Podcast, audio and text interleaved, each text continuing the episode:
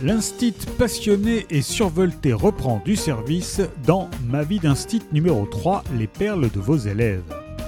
Les enfants sont formidables, oui, mais à l'école, on peut s'attendre à tout. Et ce n'est pas Amy, professeur des écoles, qui dira le contraire. Car quand on est instit, on n'est jamais au bout de ses surprises. Qu'on se le dise, nos chères et adorables petites têtes blondes sont les rois des bêtises. Indiscrétion, chahut, remarques cash, stratagème pour ne pas travailler, tout est bon pour faire tourner la maîtresse en bourrique.